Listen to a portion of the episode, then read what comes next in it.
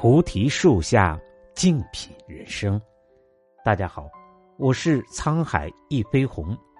今天跟大家分享的文章是：疫情过后，这五种人将脱颖而出。持续三年反反复复的疫情，让不少人陷入焦虑情绪，生活节奏被打乱，生活模式被改变，甚至生活按下了暂停键。很多人身体和心理上正在承受着考验。然而，疫情之下，有人被焦虑、孤独、悲伤等负面情绪裹挟，也有人依旧保持自己的步调，聚焦自己的生活。维克多·弗兰克在《活出生命的意义》中写道：“当外界环境变得恶劣时，我们至少还有选择如何面对它的自由。”别小瞧了这种自由，也许它正会带来我们所需要的那种控制感。那些在混乱和危机之下依然能够保持冷静理性、好好生活的人，才是真正的人生赢家。一场疫情让我们发现，具有这五种品质的人将脱颖而出。一。能降低心理成本的人，你是不是也会有这样的感觉？看着确诊人数不断的上涨，内心焦躁烦闷，一遍遍的刷新闻，只期待疫情早些过去，消耗着自己的精力。如果身处疫区，更会担心自己被感染，时常觉得惶恐不安。久而久之，即便一天什么也没干，也会觉得很累。渡边淳一在《钝感力》里写道：“与其有锐利的敏感度，不如保持钝感。这股迟钝的顽强意志，就是得以生存在现代的力量，也是一种智慧。面对变幻莫测的疫情，过度担忧和关注，只是增加心理成本、自我消耗罢了。保持内心平和笃定，才能生活得更好。”有一位普通的建筑工人林师傅，在上海打工有三十年。今年二月份，因为疫情，他一个人被困在干活的小区里一个多月。隔离期休息环境比较破旧，他也没有向防疫工作者添麻烦。遇到降温天气，周围的邻居给他拿来了枕头和被子。没有冰箱，邻居给他的猪肉没有办法储存。林师傅就效仿家里的老人，把肉腌了起来。周围的人知道后，也纷纷的称赞他。虽然隔离的这一个多月，林师傅出行受到了限制，吃住上也简单了点，但是他没有过多的紧张和不安，只是遵守安排下楼做核酸，平静的等待疫情过去。都说关注是情绪的放大器。疫情让原本焦虑的生活笼罩上一层厚厚的迷雾，过度夸大疫情的负面影响，只会加剧自己的心理负担。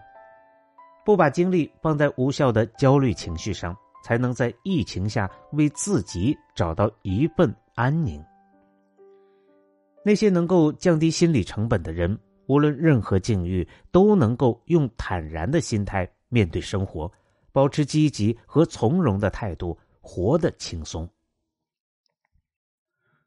二，有自己思考体系的人。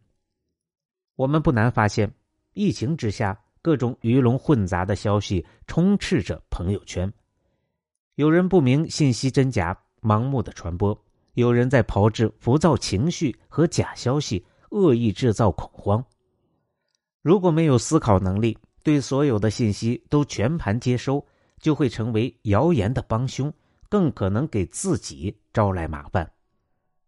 前两天，杭州就有两起因为在网络上造谣而被处罚的真实案例。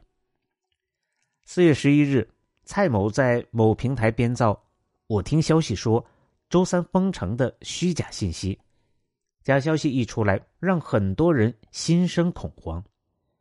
四月十二日。一则，大家囤点菜吧，杭州可能要封城四十天。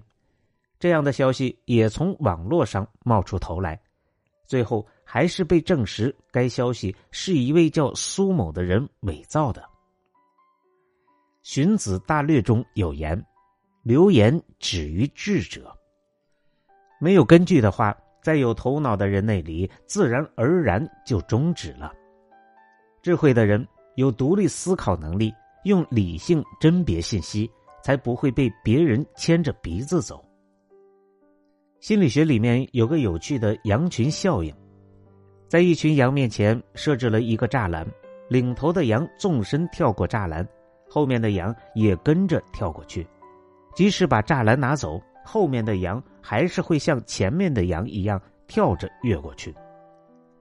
疫情下，那些盲目从众的人就像羊群里的羊，从不思考，随波逐流，失去自己行为的主导权。有独立思考体系的人，敢于向不确定的信息发出质疑，对于任何事有自己的判断和看法，不人云亦云，把人生主宰在自己的手中。三，主动扛起责任的人。一位政治家曾说：“人所能负的责任，我必能负；人所不能负的责任，我亦能负。如此，才能磨练自己，进入更高的境界。”危急时刻，趋利避害是人性不可避免的弱点，而敢于承担责任、挺身而出的人，往往有着超乎常人的大格局。收获人们的钦佩。前不久，在上海某一区小区分发生活物资时，居委会考虑到该小区租户比较多，并觉得租户有权利享受同等待遇，于是他们决定在遇到租户人比较多的时候，酌情多给他们一些物资。有居民听到这里有些不乐意了，开始嚷嚷道。那我们居民有人多的，也应该多给些。发放物资的大姐听后提高了声调：“我们要从人道主义去考虑，这是贯彻居委会的意见。再说这些物资，居委会发放的不是我个人团购的物资，谁发放就按照谁的原则来，出了问题责任我来承担好了。”这才平息了一些人的声音。一句“责任我来承担”。让小区很多的租户心头一热。在疫情这面照妖镜下，自私和善良一目了然。格局小的人只专注自己的利益得失，很难有大作为；而主动扛起责任的人，有善意，有大格局，能够帮助他人走出疫情困境。也正是这些人看得远，真正的让现状朝好的方向发展。所谓种瓜得瓜，种豆得豆，世间的一切都逃不过因果定律。逃避责任的人只顾及自己，不顾及他人，时间久了，别人都会敬而远之；而主动承担责任，懂得吃亏是福的道理，别人更愿意与之合作，人生之路才能越走越宽。四。能掌控自己心态的人，费斯汀格法则告诉我们：生活中的百分之十是由发生在你身上的事情组成，而另外的百分之九十，则是由你对所发生的事情如何反应决定的。面对多变的情况，一个人的心态能决定一个人的状态。同样经历出行被限制，规划好的安排被延期。聚会也不得不暂停，有的人怨声载道、郁郁寡欢，而有人调整好自己的心态，乐观面对。三月十九日，唐山一女子结婚当天，得知新郎小区被封，只能进人不能出人，婚礼不能如期举行。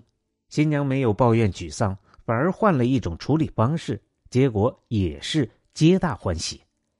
他决定简单的收拾一下，跟家人告别后，自己扛着行李主动去找新郎。进入新郎小区后，直接和丈夫开始核酸检测。小区里的人看到，都给两人送上祝福。因为疫情被限制出行，有人用特殊方式举行婚礼，也有人在居家隔离期间自娱自乐。内蒙古呼和浩特有一对九零后新婚夫妻，两人都是学舞蹈出身。三月份因居家隔离太过无聊，于是想到把自编自导的舞蹈录成视频发在网上。不仅锻炼了自己的身体，还为大家带来了欢乐。网友也在留言区夸赞夫妇俩的好心态。有句话说的很有道理：心态好，一切都好；心态差，万般皆难。我们无法改变外界，但可以掌控自己的心态。用积极的心态看待生活中的不如意，去适应不称心的环境。这样才不会被一时的苦闷打倒。五，保持情绪稳定的人。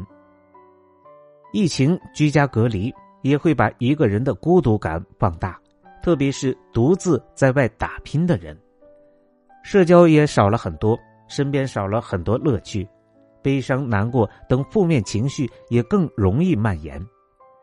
在网上看到一个真实的帖子。让人心酸又感同身受。一位因疫情被封控在家的网友，在第十天时实在孤单的受不了了。他想给妈妈打电话，可又不敢，因为不想让家人跟着他一起难受。两个多月不回家的他，多次处在崩溃的边缘，心慌、无助，一心期待不要有新增，早日解封。看过网友的帖子，不少人都深有体会。越是复杂的环境，越需要情绪稳定，不然身体迟早会垮掉。